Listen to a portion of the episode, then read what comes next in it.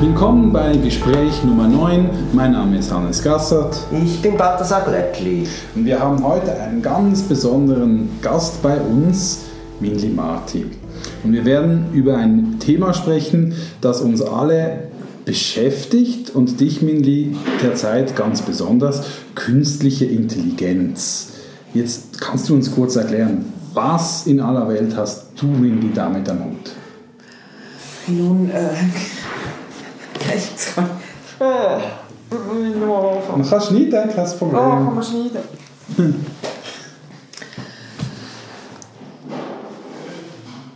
Nun gut, wir hatten äh, im letzten Jahr eine, gab es eine kurze Diskussion darüber, die ja von Leuten angestoßen wurde, denen man nicht äh, per se Technologiefeindlichkeit vorwerfen kann kaum, es waren Leute wie Bill Gates oder Elon Musk oder äh, Stephen Hawking, die plötzlich sagten, künstliche Intelligenz, das ist eine Bedrohung für die Menschheit. Und äh, bis jetzt war das immer ein bisschen äh, Science Fiction. Man denkt dann an Hell aus 2001 oder man denkt an Skynet aus Terminator. Und jetzt scheint das mindestens so weit äh, fortzuschreiten, dass doch ernstzunehmende Leute sagen, das ist eine potenzielle Gefahr. Und ich mhm. hatte dann eine Einladung an der Lift-Konferenz und musste mir dann Gedanken machen, ähm, hat das eine Auswirkung ähm, ja, auf die Politik, respektive muss die Politik mhm. jetzt etwas tun, wenn das doch eine potenziell äh, gefährliche äh, Technologie ist und ist es das überhaupt? Mhm. Und wir haben jetzt gesehen, ähm, glaube vor kurzem hat ein Computer einen menschlichen Go-Spieler äh, geschlagen. Das hat, war etwas von diesen Dingen, die man nie gedacht hat, dass das möglich ist. Und man sieht, diese Technologie schreitet voran. Äh, in welcher Geschwindigkeit, das wissen wir noch nicht, aber äh, sie schreitet voran und mhm. es ist sogar auch sagen wir in Fällen, wo vielleicht die Intelligenz nicht so groß ist wie bei selbstfahrenden Autos mhm. oder bei Drohnen oder so, wo mhm. wir nicht von äh, super, äh, supermenschlicher Intelligenz reden, da passiert relativ viel und politisch oder regulatorisch ist eigentlich nichts da. Und ich denke, das ist wirklich ein Thema. Mhm. Das also wahrscheinlich vergleichbar mit der Situation, die man hatte bei der Biotechnologie oder bei der Gentechnologie? Auch etwas ganz neue Technologie, fundamentale Fragen, die, die aufgeworfen werden und dann braucht es wahrscheinlich einfach Zeit, um wirklich auch das zu übersetzen in eine gesellschaftliche Debatte, weil wie können wir, die wir nicht irgendwie künstliche Intelligenzen bauen, da irgendwie mitreden, außer wir lesen Science Fiction und haben dann Angst. Wie geht es dir da? Ich habe mir vorher genau diese Analogie auch überlegt und äh, mir auch überlegt, wie kann man damit umgehen, dass man äh, der Forschung nicht unnötige Barrieren oder Festen anlegt und gleichzeitig aber das gesellschaftliche äh, Risiko beherrschbar macht, respektive, wie du richtig gesagt hast, Zeit gewinnt, um mhm. überhaupt als Gesellschaft sich darüber unterhalten zu können, welche Formen, welche Einsatzmöglichkeiten von künstlicher Intelligenz das dann zum Nutzen von allen sind und welche das eher dann gefährlich sein könnten. Und mir scheint, es ist etwas Ähnliches wie bei der Gentechnologie, wo man ja auch unterscheiden muss zwischen den Laborversuchen und der Freisetzung. Und mhm. die große Problematik, die ich sehe, ist, dass in der Technologie, Technologie wird grundsätzlich nicht als äh, oder Informatik wird grundsätzlich nicht als Risikotechnologie betrachtet und mhm. entsprechend gibt es auch keine Auseinandersetzung darüber, wie und unter welchen Bedingungen die Freisetzung äh, erfolgen darf oder nicht. Mhm. Äh, die Drohnen, da habe ich jetzt äh, im Moment weniger äh, Bedenken, deshalb, äh, weil ganz simpel die heutigen Regeln schon so streng sind, dass all diese Träume gar nicht legal möglich sind, weil nämlich eine Drohne in der Schweiz nur fliegen darf, wenn der Pilot sie in Sichtkontakt hat, alles andere ist verboten. Also von mhm. dem her, dort müsste man wenn schon eher anpassen und, und Möglichkeiten auftun für die Nutzung von Drohnen. Also, also wenn man jetzt sagt, okay, durch ähm, neue gute Sensoren und eben durch künstliche Intelligenz, das bedeutet eben, eine Drohne kann erkennen, da ist jetzt ein Kind vor mir, kann erkennen, da ist jetzt ein Baum vor mir. Ich sollte da nicht reinfliegen, auch wenn das in meinem Routenplan fix irgendwo so drin wäre.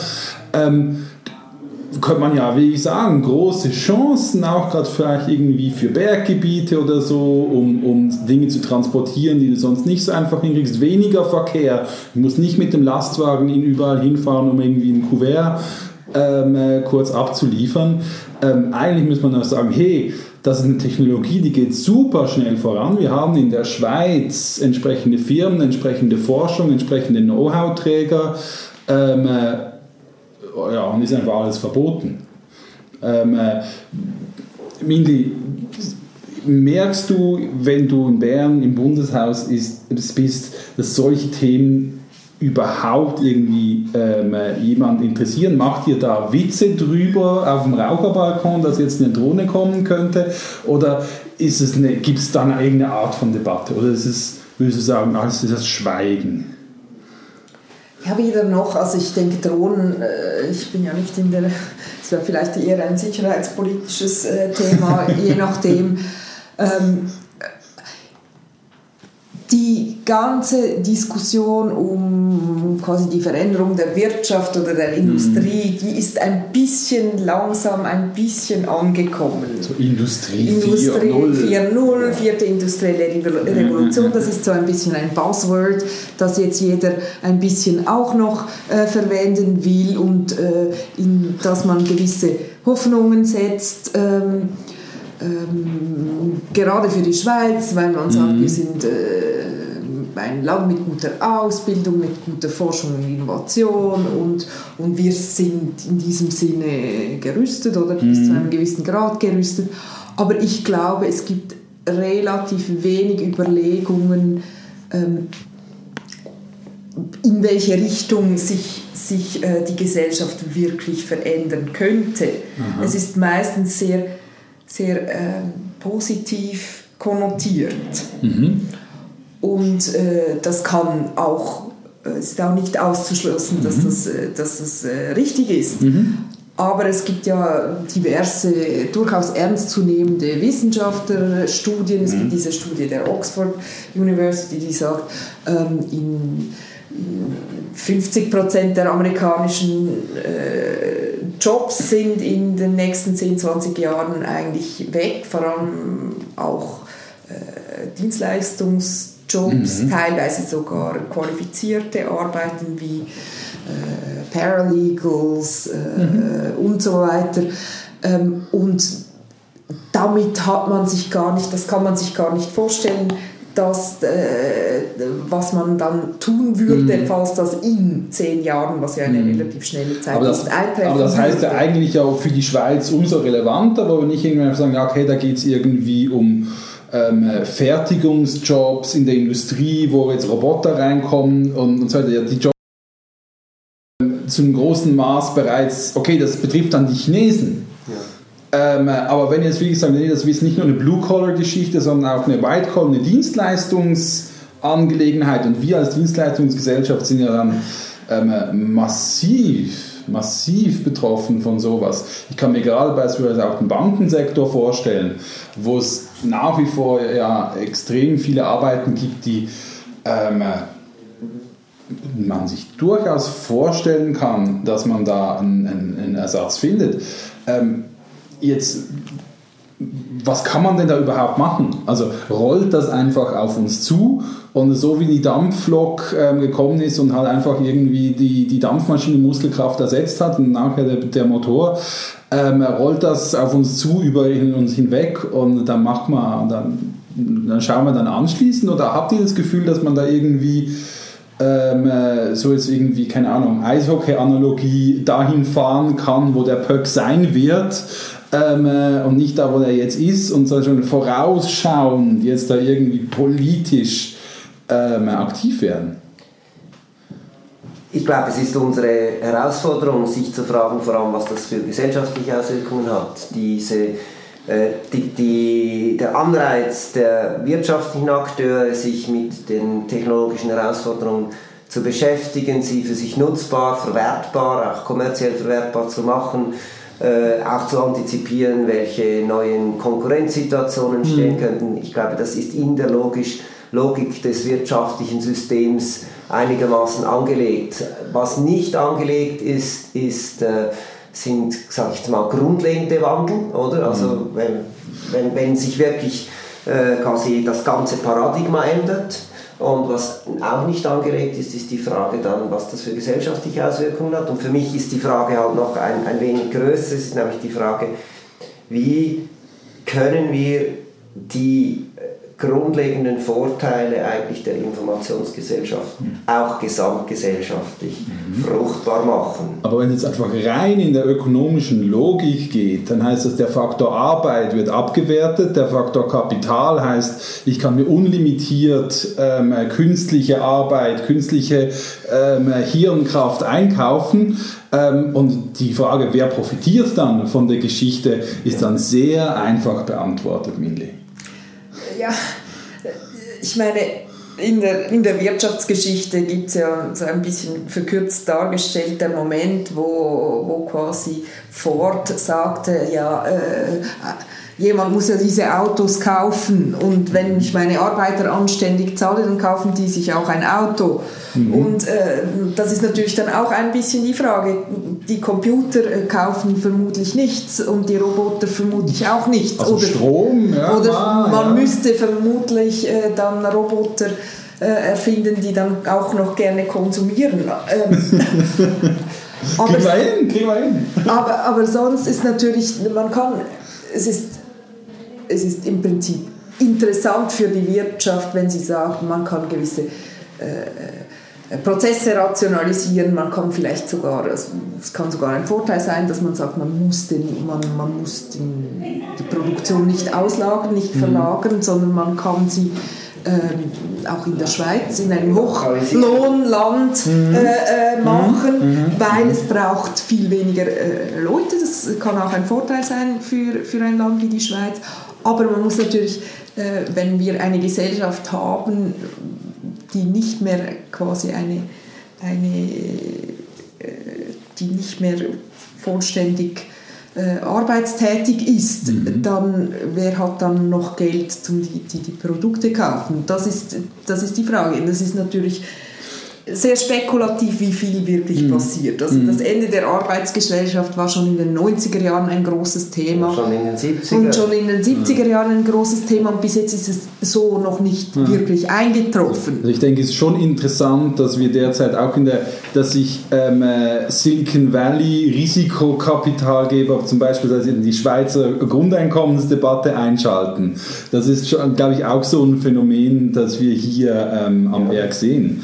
Wobei dann dort sich genau diese Frage eben auch stellt. Äh, wie denkt man das? Ist das dann quasi die, die, die Ruhigstellung der, der, ähm, der Massen, der Ausgegliederten, ja. der, der, der Freigestellten. Mhm. Äh, und man kann dann sogar sich noch progressiv gehen und sagen, das muss höher sein, als das jetzt vorgeschlagen wird, weil eben sonst kaufen die nicht genug. Ähm, äh, und auf der anderen Seite gäbe es natürlich durchaus eben auch einen, sag jetzt mal, einen sozial-emanzipatorischen Anspruch, den man auch mit dem Grundeinkommen verknüpfen könnte, indem man sagt, das Grundeinkommen muss eben äh, auch diese äh, Monopolgewinne, die da überall entstehen werden, mhm. äh, abschöpfen. Also das könnte die Frage der Finanzierung ist hier ganz zentral. Ist es das Almosen, mit dem sich die Wirtschaft freikauft? Oder ist es eine Chance, eben wirklich den gesellschaftlichen Mehrwert gesellschaftlich auch fair äh, zu verteilen? Hm. Jetzt für die letzten paar Minuten möchte ich gerne eigentlich, Milja, auf deine, deine Rede an der Lift in Genf zurückkommen, weil da hast du ja eigentlich nicht nur die Probleme skizziert, sondern auch schon ein bisschen vorgespurt, ja, was könnte man denn überhaupt eigentlich tun? Also ein bisschen diese Machtlosigkeit, da rollt jetzt groß auf uns was tun. Ja, wie können, jetzt warten wir mal, dann können wir vielleicht anschließend probieren, was zu flicken, ähm, dem ein bisschen entgegenzuwirken und ein bisschen gewisse Richtung ähm, schon anzudenken. Kannst du uns ein bisschen was von erzählen? Ja, eigentlich ist es ja zuerst ging es darum, dass man eigentlich eine Technologiefolgenabschätzung macht, mhm. die man äh, bei verschiedenen anderen äh, Bereichen äh, gemacht hat oder macht. Äh, das hat Baldassar Gretli angesprochen, bei der Gentechnologie zum Beispiel. Ähm, es ist zu prüfen, ob es einen, einen Regulierungsbedarf gibt ob es eine, eine, eine Agentur braucht, ob es eine, eine Regulierung braucht, weil es gibt natürlich Haftungsfragen, die, die, die kommen werden. Also wenn wir äh, ähm, selbstfahrende Autos haben und die, es passiert ein Unfall, wer haftet dann dafür? Der Besitzer, äh, äh, der Hersteller, wie auch immer. Da gibt es mhm.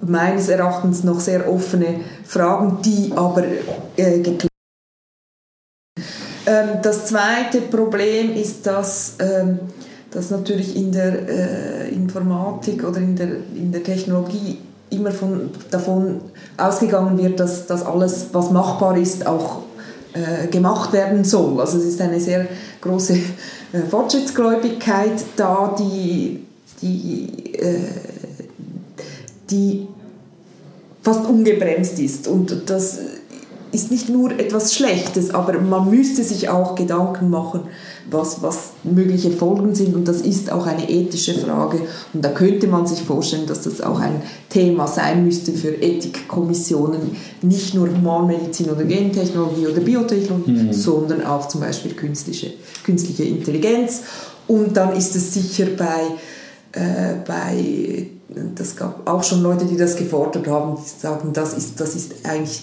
Gerade bei der Kriegsführung wäre das etwas, das wirklich gefährlich ist und dann braucht es, braucht es Regeln, irgendein ein, ein, ein Verbot von, von gewissen Technologien. Aber letztlich, es ist auch die Frage, wer, wer, wer, wer profitiert. Das ist ja letztlich die Frage, und wer, wer den, den Mehrwert bekommen kann und wer die Forschung betreibt. Ist das eine Forschung, die, die vor allem kommerzielle Interessen äh, äh, hat oder was ist, gibt es auch eine Grundlagenforschung, äh, mhm. äh, gibt es auch eine, eine Forschung oder eine Entwicklung, die, die nicht in erster Linie äh, gewinnorientiert ist, sondern mhm. die sich auch überlegt, wie kann man diese Technologie äh, zur Lösung von, von Problemen, ähm, von gesellschaftlichen Herausforderungen einsetzen. Und ich glaube, das ist ein wichtiger Punkt der Debatte. Mhm. Also gewinnt ähm, äh, durch künstliche Intelligenz das Kapital oder gewinnt das Klima oder gewinnt das Militär oder gewinnen oh, Benachteiligte? Und genau, genau. Ähm, und ich glaube, da ist wirklich die Frage, was können wir tun, dass solche neuen, mächtigen, extrem mächtigen Technologien ähm, in allen zugutekommen ähm, wie können wir dieses Feld öffnen, sodass wir sicherstellen, dass wir in der Ausbildung, in der Art und Weise, wie wir auch mit den entsprechenden in Anführungszeichen geistigen Eigentum, das da entsteht, wie können wir damit umgehen, sodass wir da wirklich sicherstellen, dass das ein Gemeingut wird, das alle weiterbringt? Ja, indem wir es entsprechend organisieren. Also ich denke, äh, Innovation wird ja heute äh, sehr kurzsichtig äh, angeschaut man hat auch eben diese Aufteilung Grundlagenforschung, Staat, angewandte Forschung, ähm, dann die Privaten und damit auch die Gewinne. Da empfehle ich Ihnen mal Zuccato zu lesen. Aber ich glaube, die Frage wird wirklich sein, auch vor allem, wie geht man mit der versteckten künstlichen Intelligenz, und das ist die größte Herausforderung, dort, wo man sie gar nicht sieht, nicht spürt, wo sie einem übers Internet einfach entgegenkommt oder in die Geräte eingebaut ist. Das ist die größte Herausforderung. Dort, wo man es richtig sieht, da ist es weniger gefährlich, weil man auch bewusster darauf reagieren kann. Gut, wenn man sich jetzt weiter damit auseinandersetzen will, und ich glaube, das müssen wir alle, ähm, dann ist sicher das Referat von dir, Minli, zu empfehlen. Balthasar, du hast äh, Mariana Mazzucato empfehlen zur Lektüre The Entrepreneurial State. Ähm, Minli, du bist auch gerade was Spannendes am Lesen. Ich lese gerade äh, The Rise of the Robots ähm, von Martin Ford, der ähm, die These vertritt, dass die Technologie und die Automatisierung ähm, dazu führen wird, dass sehr viele Arbeiten verschwinden werden. Aber ich bin erst am Anfang. Wunderbar. Ich hoffe, Die Entwicklung ist ja auch erst am Anfang. ich hoffe, du hältst uns auf dem Laufenden. Minli Balthasar, ganz herzlichen Dank. Das Thema wird uns beschäftigen.